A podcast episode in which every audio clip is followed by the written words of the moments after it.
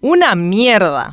Recién condenado a la cárcel por delitos cometidos mientras era autoridad, OGD hizo ayer un mitin político en su casa para impulsar la candidatura a la Junta Municipal de Luque de su hijo, Óscar Rubén González Chávez, también condenado por hechos que cometió cuando era concejal. La movida, obvia demostración de poder, prueba que hasta que la sentencia quede firme y estos personajes estén en prisión, no se habrá hecho justicia. La actividad en la casa de Luque trae a la memoria uno de los audios que prueban cómo hacía Óscar González Daer tráfico de influencias cuando presidía el jurado de enjuiciamiento de magistrados. Molesto por el modo en que actuó la jueza Dina Marchuk en un proceso contra su hermano Ramón, por teléfono el entonces poderoso senador le ordenaba a una persona que arremeta contra la magistrada para demostrarles que son una mierda nomás y que nos respeten. ¿Entendiste?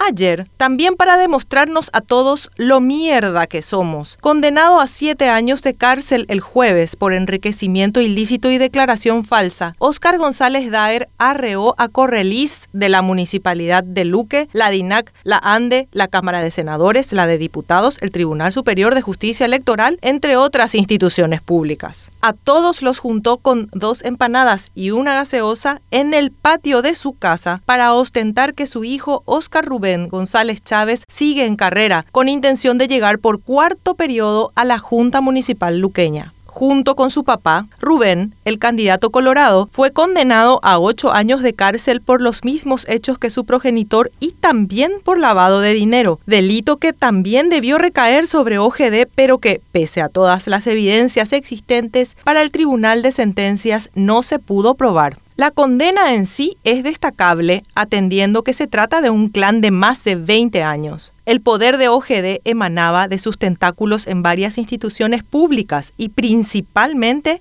el poder judicial. Seguro de su impunidad, actuaba como quería. Según decía su secretario Raúl Fernández Lipman, juntaban tortas de dinero, producto del uso de influencias para torcer la justicia. El jueves, sin embargo, para el tribunal no hubo dudas de que OGD no puede justificar el origen de 5.903 millones de guaraníes y de que Oscar Rubén movió 29.237 millones, todo en 10 años, entre 2008 y 2018. ¿Será el mitin de ayer un último pataleo? ¿Hasta dónde perdió poder Ojede? ¿Será que la justicia se reafirmará en las condenas? Habrá que ver para creer que esta sea la primera de otras condenas. ¿Por qué? Momentito. Hay otros clanes aún impunes que siguen ostentando el poder y que deberían rendir cuentas ante la justicia.